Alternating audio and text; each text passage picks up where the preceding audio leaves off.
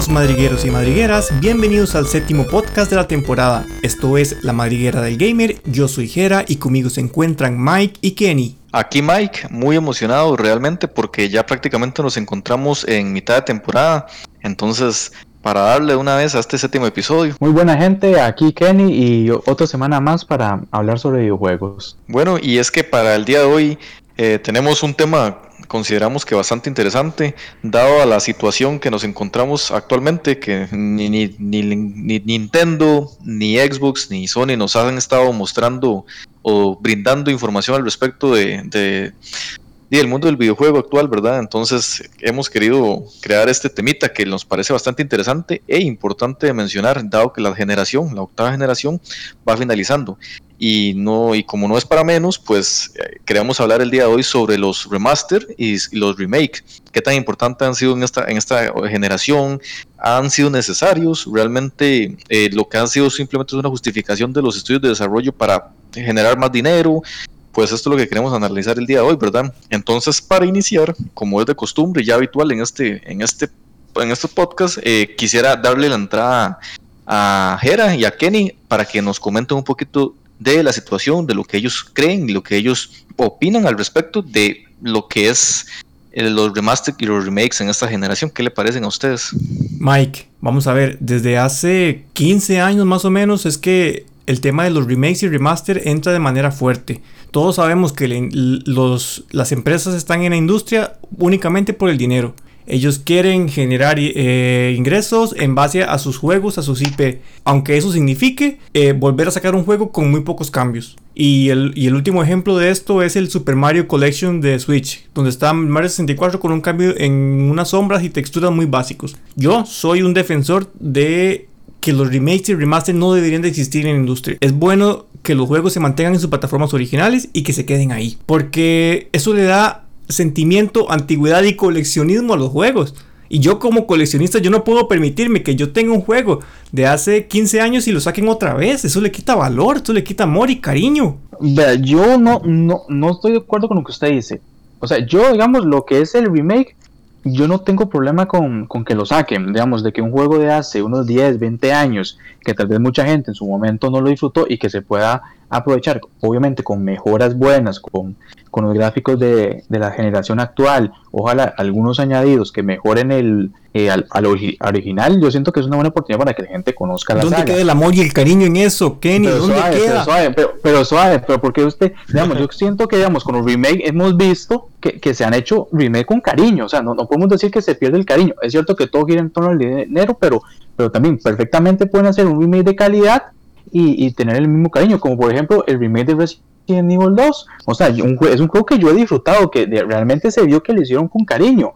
Entonces yo no estoy, yo estoy en desacuerdo de que deban quedarse solo en la consola original. Si existe la posibilidad de que, digamos, de que un juego antiguo se le pueda mejorar y, presentar nuevas mecánicas de acuerdo a la tecnología actual y que las personas lo, lo puedan disfrutar, a mí me parece perfecto. Sin embargo, hay que poner otra, otra situación, lo que es los remaster. y el tema del remaster yo quiero acotar que es el caso que, me viene, que me viene a la cabeza. Sale de Last of Us en Play 3, un éxito de ventas y menos de un año después sale su versión de Play 4 HD mejorada. En un año.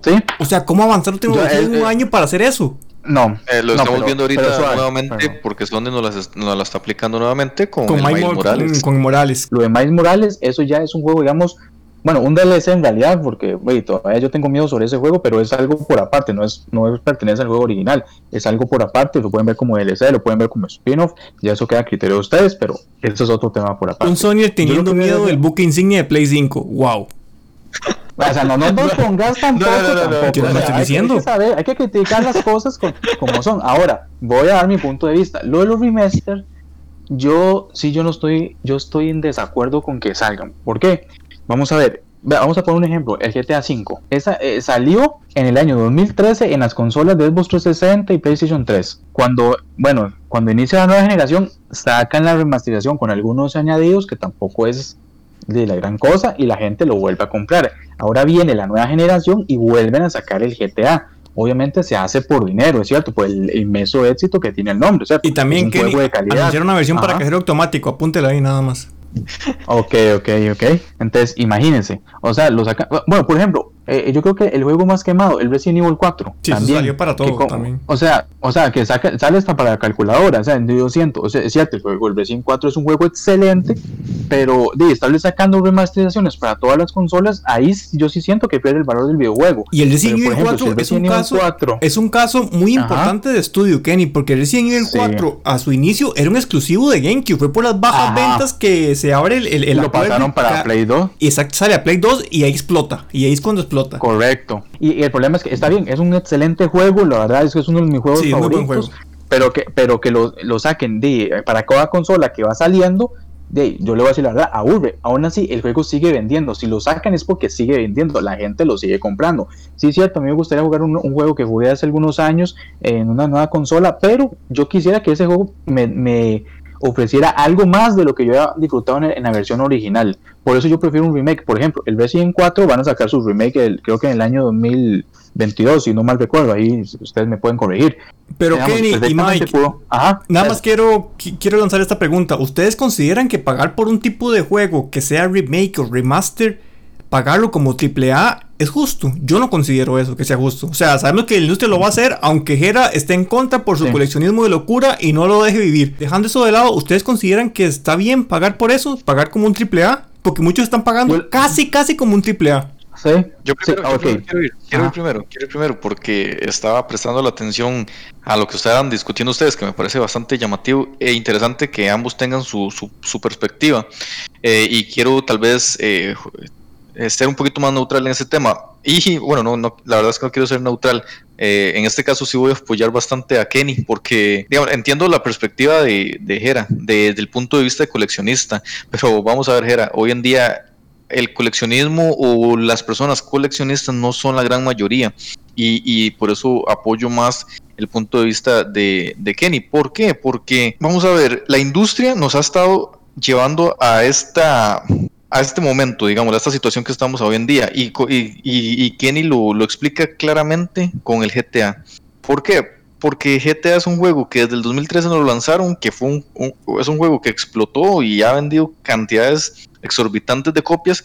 Llega, llega la nueva generación y nos la vuelven a meter con un avanzado ahí, un, porte, un por ahí que simplemente mejora ciertos aspectos mínimos, pero sigue vendiendo cantidades exorbitantes. Y ahora al parecer viene para esta nueva generación y es que el juego sigue vendiendo, entonces no la van a volver a meter y la gente lo va a seguir comprando. Aquí hay dos aspectos también interesantes. Nosotros vivimos en una época en la que nosotros disfrutamos, pudimos disfrutar consolas muy antiguas que ya podemos hablar de hace muchos años. Y nosotros nacimos hace, hace bastante tiempo, cuando la industria del videojuego prácticamente estaba explotando. Entonces, pero hay gente la gente, la nueva generación que ha llegado ahorita que no ha jugado un Mario 64, no tuvo la posibilidad de jugar el, juego de, Wii de Mario. Entonces, sería como también quitarle esa posibilidad de grandes juegos que hubieron en esa época y que gran público, no una gran cantidad de público no ha jugado. Traernos esto de vuelta es realmente que esa gente aprecie también los videojuegos que existieron en ese momento. Yo ahí tal vez estoy un poco en desacuerdo como hizo Nintendo, que es prácticamente emularlos. Lo que hizo fue eh, en un cartucho meter emuladores y correr los juegos. Aquí, no estamos hablando de remaster ni de remakes, estamos hablando de un emulador prácticamente. Entonces en esa parte sí Nintendo me queda viendo un poco porque nos está vendiendo un juego a 60, 70 dólares, bueno, a un precio, a ese tipo de precio y, realmente lo que están haciéndonos es hacer emular un, juego. Pero bueno. ¿Y el caso de Last of Us en Play 4? No, eso, eso sí, ya ahí sí yo lo apoyo a usted, ahí sí yo lo apoyo a usted, era porque, porque me parece que eso sí es abuso, pero es que ya Sony eso no lo viene mostrando desde hace tiempo y ahorita eso, el tema, no, no es Miles Morales, es cierto, como dice Kenny, no, Miles Morales es un spin-off y es un DLC y cuenta como juego aparte, pero, y ya eso es otro tema que ya lo hemos conversado, de hecho, el, el hecho de que Sony nos haga esto, pero eso está bien, ok, lo que sí está muy mal es como lo está intentando vender Sony, eh, si es un DLC es un DLC, pero nos está metiendo, intentando clavar como un juego, como un juego nuevo. El tema es, sí, nos está eh, en el tema de Spider-Man, un año después nos está metiendo nuevamente el juego con disque mejoras gráficas que realmente, si vemos las comparaciones, son mínimas y algunas veces hasta, empeoran. Entonces, y nos está metiendo como otra vez, nos está metiendo, nos está volviendo a vender el juego. Ahí sí está mal.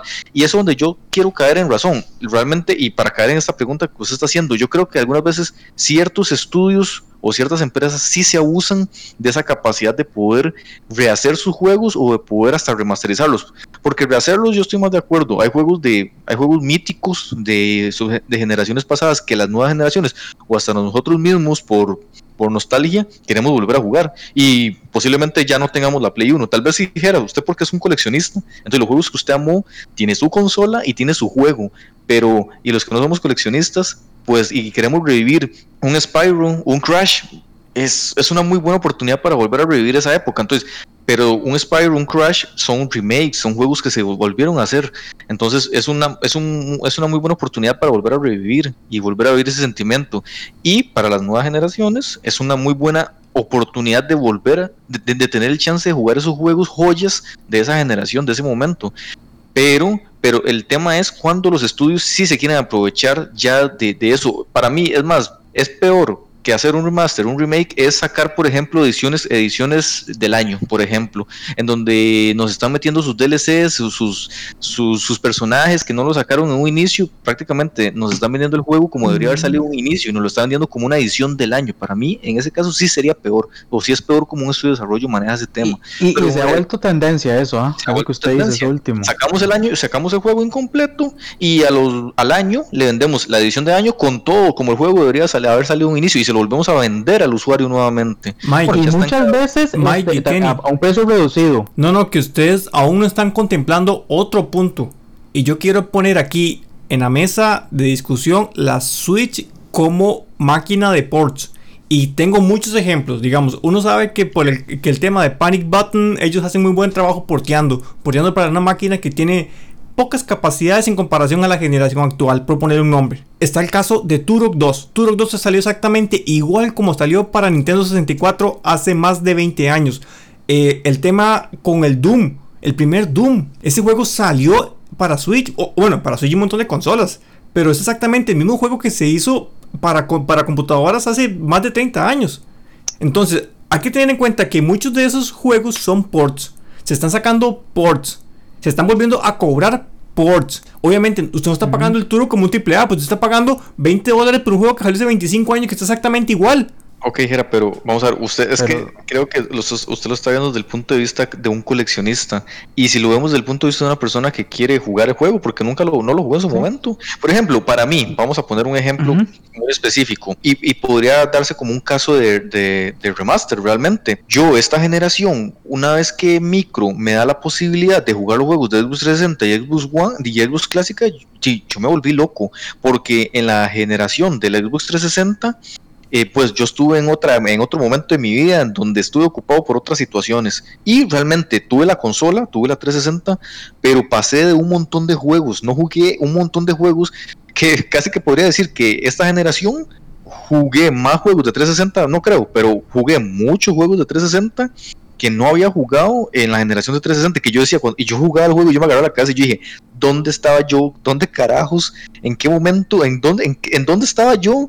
Luego me acordaba, pero yo decía, ¿dónde estaba yo que no me di cuenta de este juego? ¿Por qué no compré este juego? ¿Por qué no lo jugué en ese momento? En ese, en ese momento. Y gracias a, la retrocompatibilidad que nos dio Micro, pudimos jugar esos, bueno, yo al menos pude jugar muchos juegos que que pasé de largo en la, en la generación de 360. No se puede considerar como un remaster porque es una retrocompatibilidad, pero, pero si estamos hablando de lo mismo aplicado a, eso, a este ejemplo que usted está poniendo, Doom, de, tal vez una persona en ese momento de la vida no tuvo el chance de poder jugar ese juego o quiere jugarlo a hoy en día porque es una persona que le encanta.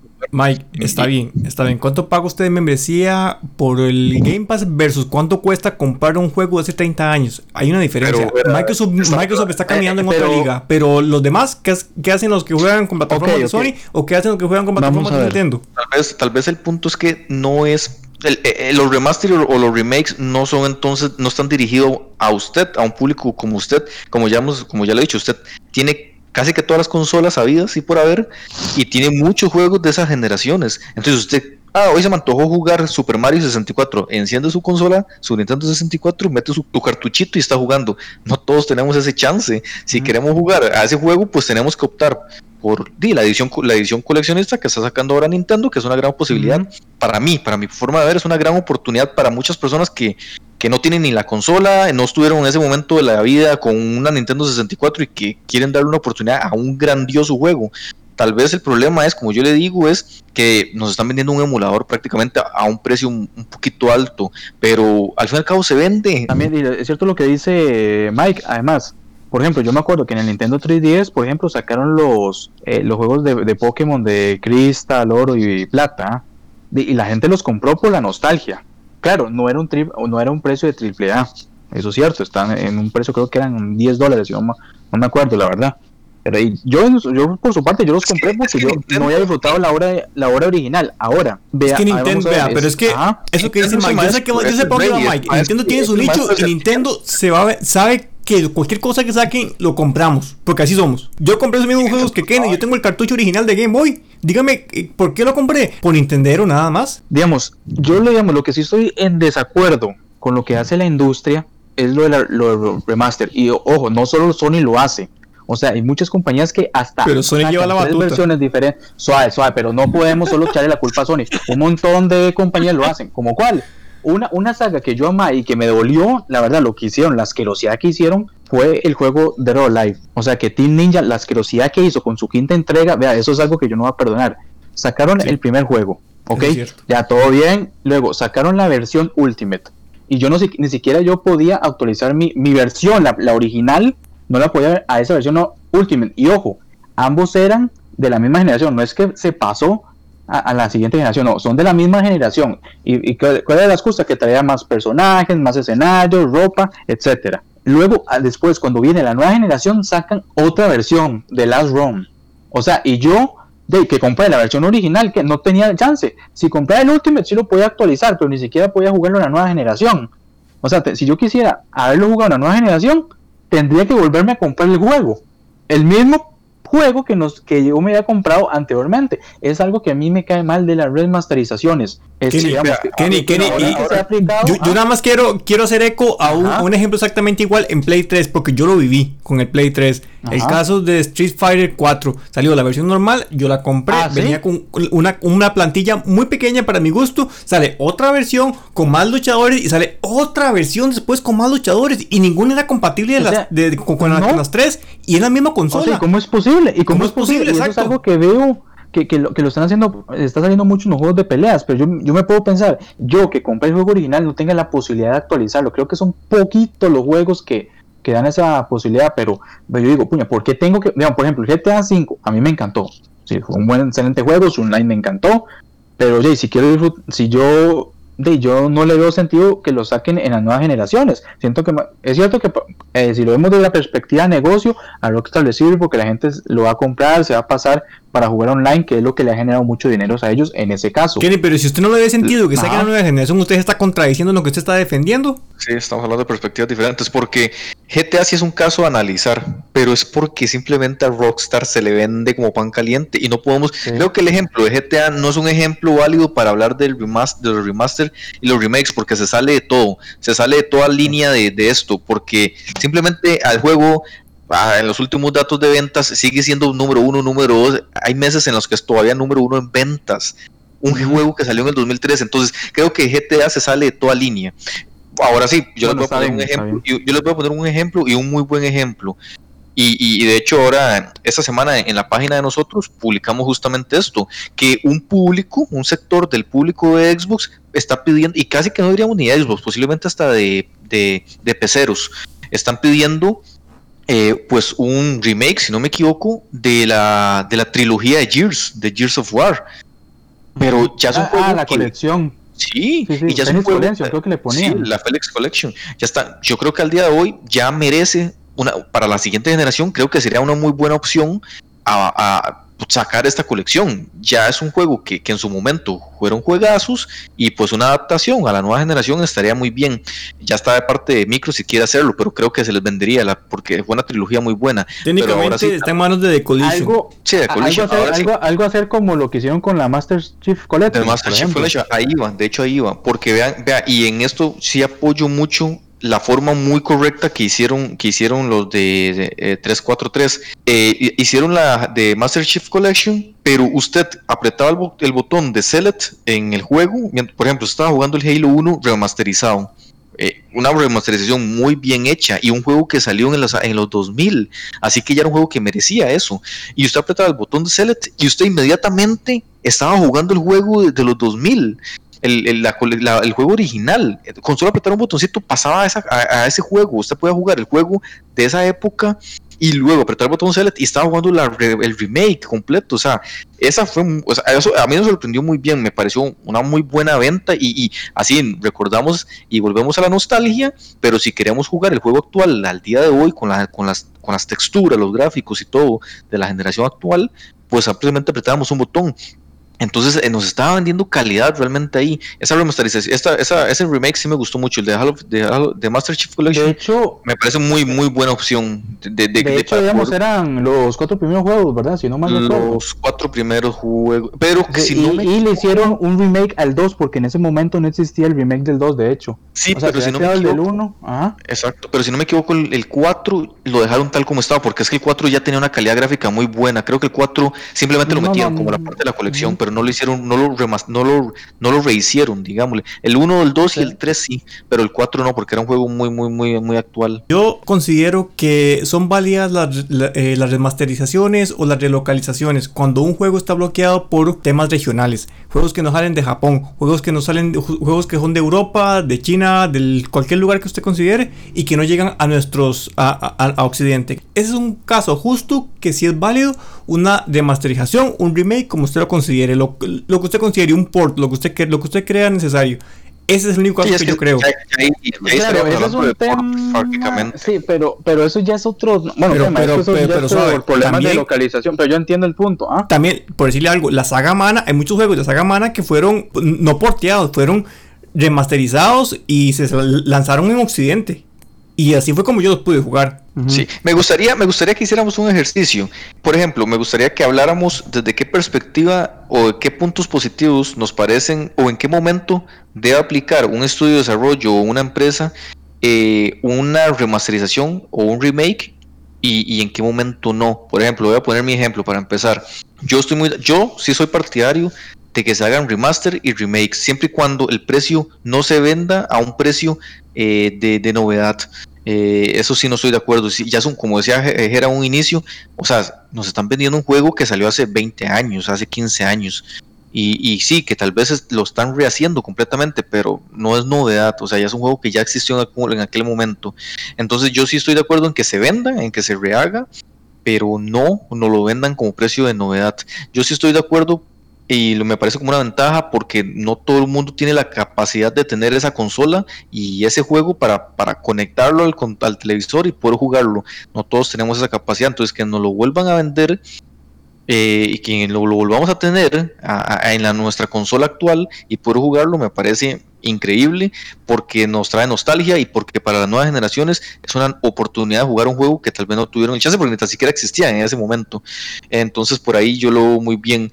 Eh, como desventajas me parece que hay estudios de desarrollo que se abusan y que voy a poner el ejemplo del Resident 3 es una burla de remake, ok. Por ejemplo, el, el Resident Evil 2 es un juegazo, lo hicieron muy bien, pero luego nos sacan un Resident Evil 3 que mejor nos hubiéramos quedado con el original, mejor nos lo hubieran sacado, simplemente mejor no hubiera existido porque lo hicieron básicamente era un DLC.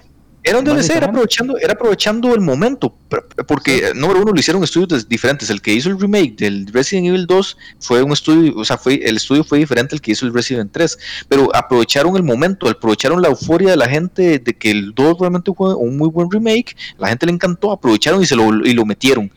Ese juego no estaba ni finalizado, entonces ahí sí cometen errores los estudios de desarrollo y como dice era un inicio, al fin y al cabo ellos están por ganar dinero, aprovecharon la, situación del momento, pero realmente nos venden un producto inacabado, incompleto y hasta peor que el original. Entonces ahí sí yo no estoy de acuerdo. Cuando los estudios intentan aprovechar, luego tampoco estoy de acuerdo cuando los estudios, eh, y es muy, muy típico de Sony, pero no significa que sea la única empresa que hace que eso, que sale un juego y nos lo están metiendo el próximo año. Eso tampoco estoy de acuerdo. O sea, un remake, un remaster o un remake es porque es un juego, no, es un juego que fue un muy buen juego en su momento y merece hacer un, una remasterización, un remake, o, realmente mejor no se hace, porque cómo nos van a sacar sacando un año después que dice que las texturas mejoraron y no sé qué cuento, o sea, eso no se hace, pues eso no, no vale la pena, no, no, no, no, no le veo el sentido. Yo, yo, intentando responder, yo intentando responder su pregunta, como lo dije anteriormente, yo solo considero esta situación cuando hay bloqueo regional en un juego. Yo está bien, yo comprendo que, que todo es dinero, la gente quiere jugar juegos que no, que no, no, fueron de su época o porque por alguna otra razón no los tienen a mano, pero desde un punto de vista de coleccionista me es difícil pensar en eso. Entonces es complicado. yo lo, yo lo veo diferente. Digamos, yo sí estoy, digamos, por un remake, ojo, por un remake yo, de, yo sí estoy de acuerdo, digamos, de juegos de como lo que pasó con el Resident Evil 2, que de tal vez en, este, porque yo puedo aprovechar, digamos, la experiencia de, aparte de bueno, los gráficos, una mejor jugabilidad, adaptar los nuevos tiempos, incluso ellos le pueden agregar nuevas cosas que tal vez puedan mejorar eh, el contenido original, que eso yo no estoy, no, no, no me parece mal. Luego de los remaster, digamos, yo tengo opiniones divididas. Yo estaría de, acuerdo que hicieran un remaster, digamos, de una colección como lo que hicieron con la Halo Master Chief Collection, por ejemplo. Eso sí, digamos, sí, que se puede jugar en la siguiente consola, y, pero toda la colección.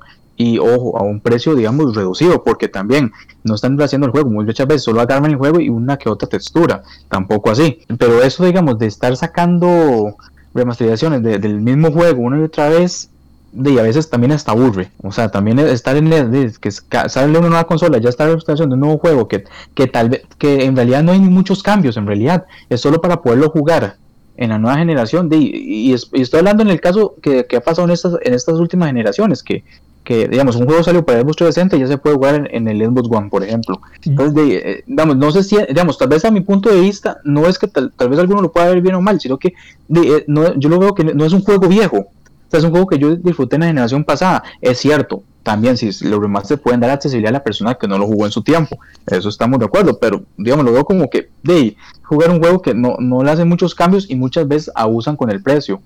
Eso es lo que me refiero. Eso, esa es la, la parte mala de la remasterización. Por otro lado, están los ports, que sacan un juego antiguo sin ningún añadido ni ninguna mejora, que te lo venden para la nueva generación para jugarlo más bien por nostalgia ya ahí usted le puede gustar o puede que sí, puede que no, pero digamos, para la gente, eso más bien es un producto más de nostalgia, de poder jugar un juego de hace bastantes años, así como en su versión original, sin cambio ni nada. Sí, yo siento que, yo siento que hay opiniones muy divididas y, y, está súper bien, porque justamente esa es la percepción de, de cada uno. Jera tiene la suya, Kenny tiene la suya y pues yo tengo la mía. Eh, al fin y al cabo y al fin de cuentas, las opciones están y están nosotros como consumidores si queremos pagar realmente. Mike, y también yo, yo quiero acotar a esto. Yo conozco mucha gente mucho más joven que nosotros y gente que se inicia en el mundo del coleccionismo de videojuegos, gente que, que le gusta, o sea, usted ve a gente de 15 y 16 años consiguiendo eh, sus casetas de 64, los mandan a traer, los consiguen, los compran acá y gente que le gusta. Entonces, eh, es un tema de gustos y preferencias a fin de cuentas. No es, no es que esté en contra de un punto o esté, o, esté a favor de otro. Si a usted le gusta, si a usted le nace el, el, tema del coleccionismo retro, usted va a tirar más por ese lado y va a preferir jugarlo en el hardware original, con el control original y con un televisor CRT de tubo o, o como se jugaba en su época original para revivir, revivir esa, esa nostalgia. Sí, la, diferencia es mucha, pero también nada más para ir terminando ahí con esto, eh, hay gente que también eh, no le gusta no le gusta ver su, ese juego, eh, para poner un ejemplo, con cierta textura, ¿verdad? Hay gente que gráfico, gráfico, gráfico por todas partes y tal vez no aprecian mucho di, esa experiencia de juego que tuvimos en algún momento pasada y lo que quiere es jugar un juego que le recuerde, que, que, haga, que conozca, quiera conocer un juego que ha sonado mucho a través de los años, pero con una textura y un añadido nuevo, como decía Kenny. Pero sí, yo, a mi parecer. Yo le quiero agregar ahí que si los tres tuvimos algo en común es que estamos en contra de las conductas abusivas de la, de la industria, de todas las compañías, y eso se da, y se da, y eso es algo eh, que, que hay que recalcar, que hay que alzar la voz, hay que levantar la mano y decir, no, no más esto, que esto no siga. Sí, eso sí es cierto, completamente de acuerdo. es cierto, es cierto, abusan. En, este programa siempre vamos a, tratar de defender eh, lo que es la mejora para el usuario, ¿verdad? Y al fin y al cabo somos los que pagamos y, y esos abusos no, no se deberían de dar nunca. Es más, ahorita mismo se están dando ciertas ciertas prácticas no correctas que, tal vez lo podemos hablar en otros podcasts, pero donde nosotros como usuarios debemos levantar la mano porque al fin y al cabo somos los, los que les damos el dinero a los estudios de desarrollo y los que hacemos que también esta industria se mueva. Entonces, eh, hay prácticas que no deben suceder y no se deben de dar y se han dado a través de la historia, pero bueno, es parte de lo que tenemos que hacer ahorita y, es un buen programa para también hacer ver nuestras perspectivas y como dice era cierto, eh, siempre, la verdad es que siempre sea para poder mejorar y la verdad es que, di, entre más juegos hayan, mejor para nosotros. Con esto damos por finalizado este, este tema del día de hoy y ya volvemos para volver para hablar de las noticias rápidas de esta semana.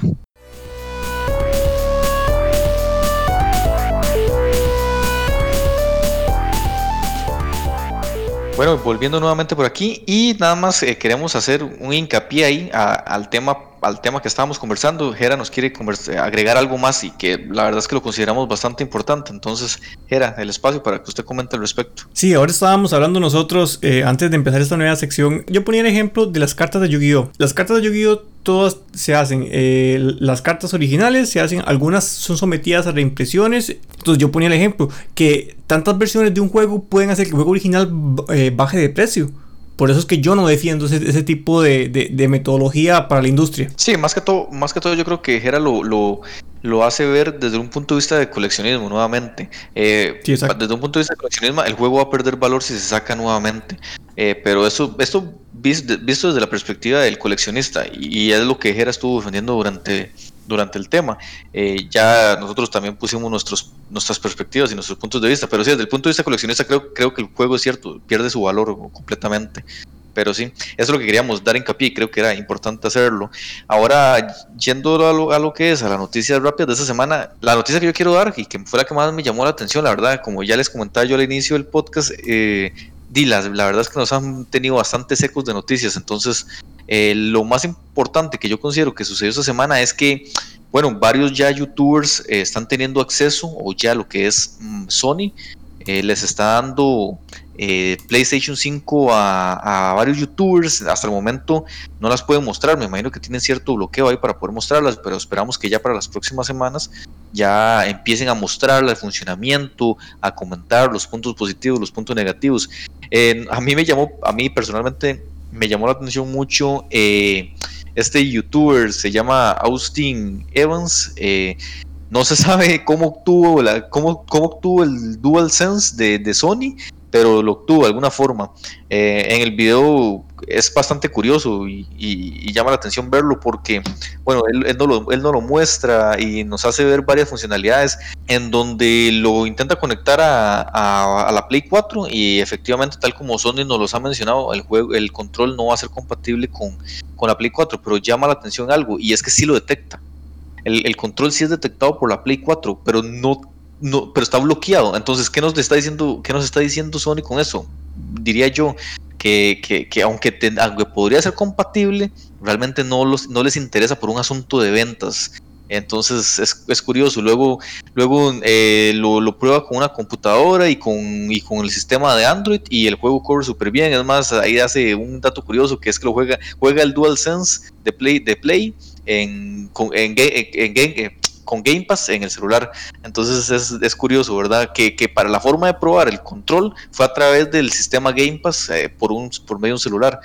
Eh, y luego a la hora de abrirlo también hicieron pruebas para abrirlo y bueno, el, control se les, se les, dañó, ¿verdad? Se les, se les quebró ciertas partes del, del control y eso hace entrever que bueno, que lo más aconsejable, sinceramente, es mejor no tocar ese control. Si se nos daña por un tema de batería, mejor. Lo más aconsejable, casi que diría yo, es cambiarlo, porque la forma, la forma de cambiarlo prácticamente estaríamos dañando el control. Y creo que Sony invita a esto.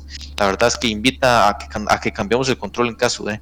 Pero sí, es bastante curioso, es bastante curioso el video y, y ya podemos empezar a ver a cierto público youtuber que, no están bajo un sistema controlado de Sony, en donde ya, ya empiezan a hacer las primeras pruebas reales, ¿verdad? También lo que pasaron los jugadores de Among Us, este, de que resulta que un hacker entró en el juego, del en el juego para mandar spam a favor de Tron en las elecciones de, noviembre. Y aparte de eso, también estaban incitando a los jugadores a suscribirse al canal de un tal Eri Loris. O sea, los los jugadores reportaron un spam masivo de eso, es una situación lamentable porque se vieron afectados eh, casi 5 millones de jugadores y, lamentablemente son prácticas que no deben ser, más cuando se involucra política y spam sobre un canal de YouTube que nada que ver. Pero bueno, fue un trago malo que ellos sufrieron. Bueno, yo les quiero hablar que del poco movimiento que hubo esta semana, Devolver Digital nos confirmó la compra del estudio croata Crow Team, eh, que, es, que es recordado por eh, que ser los creadores de la serie Serious Sam. Devolver Digital confirma que ese estudio va a tener libertad creativa, tanto para proyectos actuales como para proyectos futuros. Ok, entonces eh, no sé si tenemos algo más que agregar, sino para ir finalizando con este séptimo capítulo. Yo, Mike, yo quiero agregar nada más recordarles que nos pueden seguir en amadrigueradelgamer.com y nos pueden seguir en, su plataforma de podcast favorita para que se mantengan conectados. Sí, entonces bueno, con esto nos despedimos de este capítulo y esperamos que lo hayan pasado muy bien y nos vemos la próxima semana. Chao.